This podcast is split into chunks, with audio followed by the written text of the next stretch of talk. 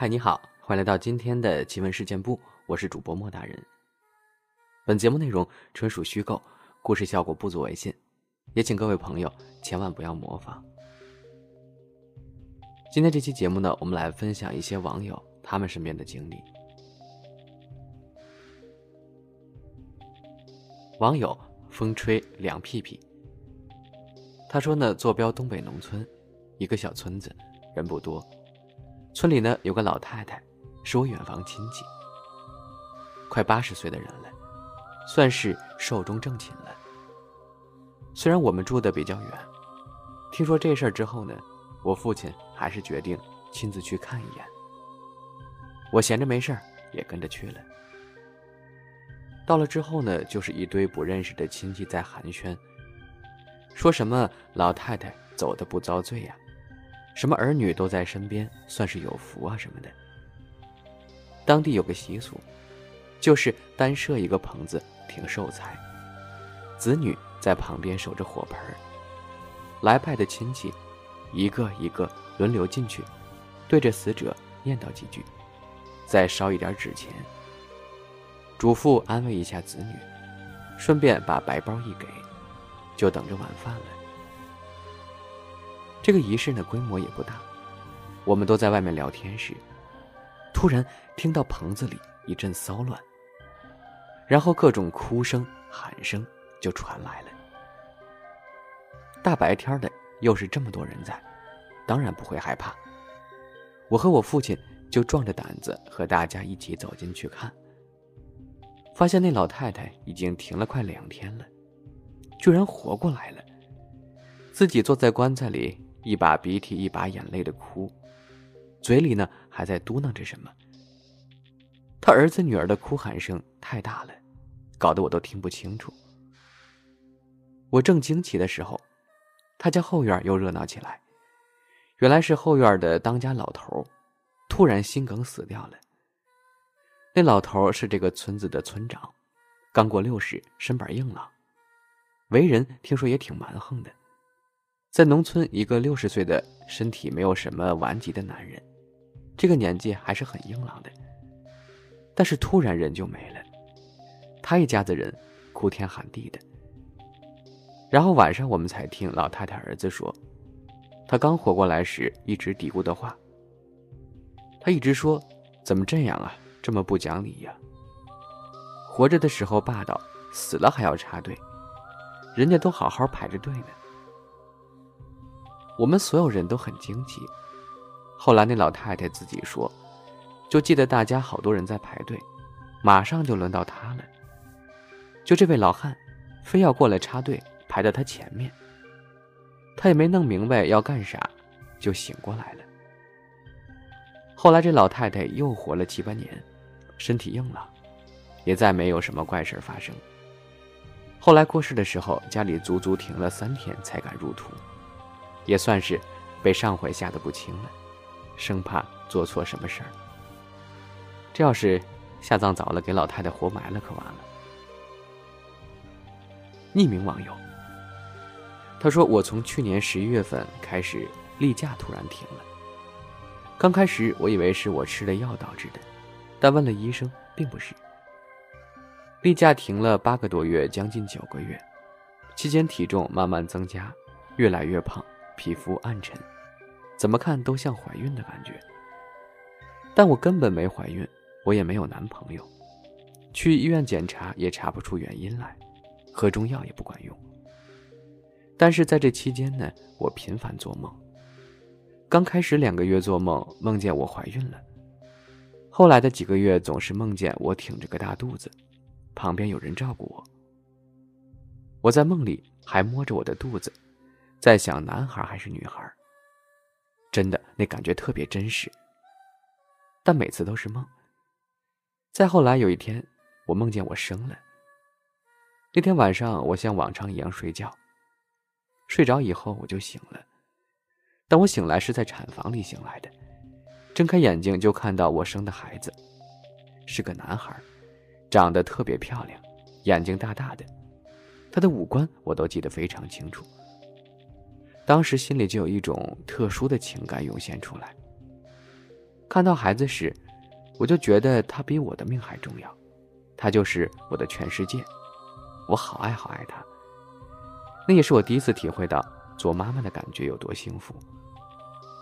然后我看到有个老年妇女过来把孩子抱走了，我急得要死，快急哭了。我不知道那个人是谁，怎么把我的孩子抱走了。然后我就醒了，醒了呢，发现还是梦，但我真的超级难过，甚至还连续难过了好几天，因为我特别想孩子。梦见生完孩子以后，我的月经就恢复正常了。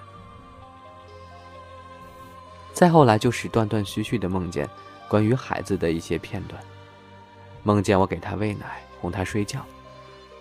最近一次梦见是在前天晚上。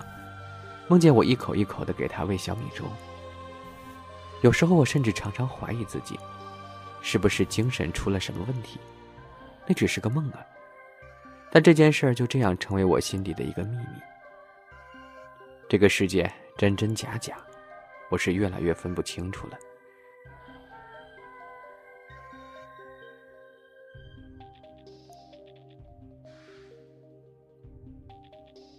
挑钻小能手。我室友从实验室回宿舍以后，被女鬼缠上了。我们大学学校在西南某个二线城市的高速路边，据说原来是个大坟场。学校周围还有几座山包，附近的村民死后土葬坟就直接葬在那座山上，之后才被改作学校，请了著名的风水大师来出谋修建。虽然有风水大师坐镇学校，但我们学校还是陆陆续续的出过非常多邪乎的事儿。钟楼、十一栋宿舍楼、下穿隧道、老区大门、转盘、礼堂，有空呀，我会慢慢讲的。首先讲一下我们学校宿舍和体育馆的布局。我们学校的体育馆从外形上看，是个巨大的棺材形状。夏天进去之后呢，也会感觉冷飕飕的。而邪门的，是我们的宿舍楼，从卫星地图上来看，就是半个八卦阵，环绕体育馆这个大棺材。而体育馆直线对过去的方向，就是对面一期的升旗台和朝阳楼。诡异的是，朝阳楼的形状就像个祭坛，而升旗台的三根柱子正好就是三根香。所以，整个新区主的布局，就是围绕体育馆这个大棺材，布了祭坛香，还有八卦阵。而寝室中最为邪乎的就是第十一栋楼，整个楼和其他宿舍楼颜色不一样，外墙全是朱砂红。以前是生科院住，因为说生科学生要开刀解剖，压得住血。我要说的是，我们曾经住过的二十一栋。我们宿舍在一楼，而且又是面对着后面的山包，所以经常在阳台站着，就能望见不远处山包上的坟包。有时候早上六七点就会听到外面敲锣打鼓的送葬队伍。作为一个从小在城市中长大的孩子，这真的是一件非常恐怖的事儿。事情就发生在大三的暑假，主角呢是我对床的室友小军。他属于比较容易做噩梦，从小遭遇过灵异事件的类型。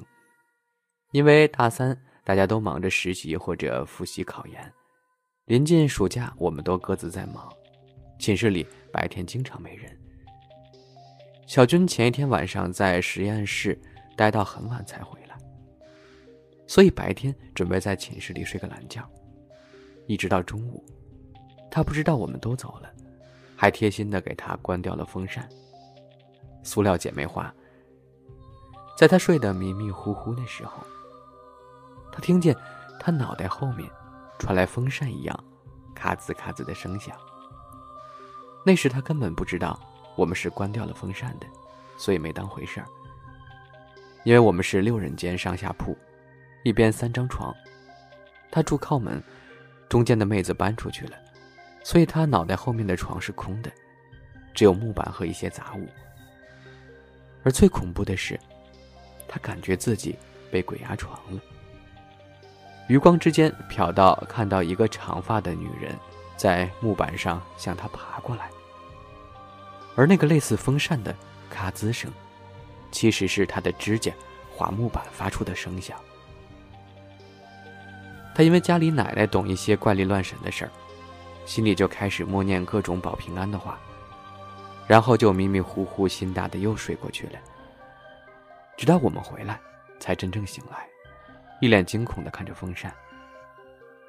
跟我们分享完这段恐怖的经历之后，他给家里的奶奶打了电话，找老家的人托关系，问了当地的一位神婆。神婆说，就是因为前几天他晚上接近十二点从深科楼回来。路上撞见不干净的东西了，跟着他回了寝室。是个女人，还是横死的？不送走的话，会一直害他。他因此也做了好几天噩梦。晚上睡觉，我们一度都不敢关灯的。于是我寝室小军叫老家的婆婆帮忙做了简单的法事，算是把那个女人的冤魂送走了。自己买了一袋大米和红布。好像还有花椒啥的，在寝室里缝布包，说是这东西可以驱邪的。又是一个匿名网友，他说腊月二十六吧，又有一个人在我们小区跳楼了。大概是两三年前，刚过完年，正月初六的样子。为什么记得这么清楚？是因为我奶奶那年正好来城里看医生。晚上大概十点左右，我们一家还在客厅玩扑克、拉家常，就听到楼下嘈嘈杂杂。我爸妈从窗户往下看了一眼，就连忙拉上窗帘，不让我去看了。开始我也不清楚发生了什么事儿。大概是十点半的时候吧，救护车呀、警车呀都到了。我家在三楼，楼下的哭声。隐隐约约的也能听到，就听到一位妈妈声嘶力竭的喊：“救命啊！救命啊！救救他！快看看他呀！”当天晚上救护车都没有拉他去医院，直接在楼下就说没救了。第二天早上，我爸和我们说，那天凌晨，家里人就找车把那孩子拉走了。第二天白天还能看到地上的血迹，想起来就害怕。我们这是新修的小区，那会儿刚搬进来两年不到吧。这件事引起了很多关注。这栋楼里的业主说，那孩子是七楼家亲戚的娃。那天晚上正好要留宿，可能是家里人没有看好，还是怎么回事一不留神，孩子就自己走楼梯到十八层跳了楼。还很年轻，但是具体不清楚多少岁。以上是背景。去年的腊月二十六，又是快过年了，还是我们这一栋楼，不过是其他单元的，又有一个人跳楼了。后来才听说了事情的全貌。听说那个后生二十八岁了。我们都知道，二零二零年是一个特殊的年份，他好像是没有找到工作，在家里窝着。父母整天唠叨，一时想不开就跳楼了，令人唏嘘。这都不算什么，重要的是他也是在七楼，然后步行到十八楼跳的，和之前那个孩子跳楼的过程，不说完全一样吧，但也差不多了。那天业主群里讨论，也是开玩笑，我们这栋楼是不是有什么问题，一直发生这种事儿。想想那些巧合，就有人说是那个后生被别人勾命了，跳楼或许都不自知。有时候晚上不想坐电梯，会和妹妹走楼梯，毕竟才三层。但一想到这种事情，就害怕了，心跳就会加快。哎，过两天应该就淡忘了吧，快让我忘了这件事儿吧。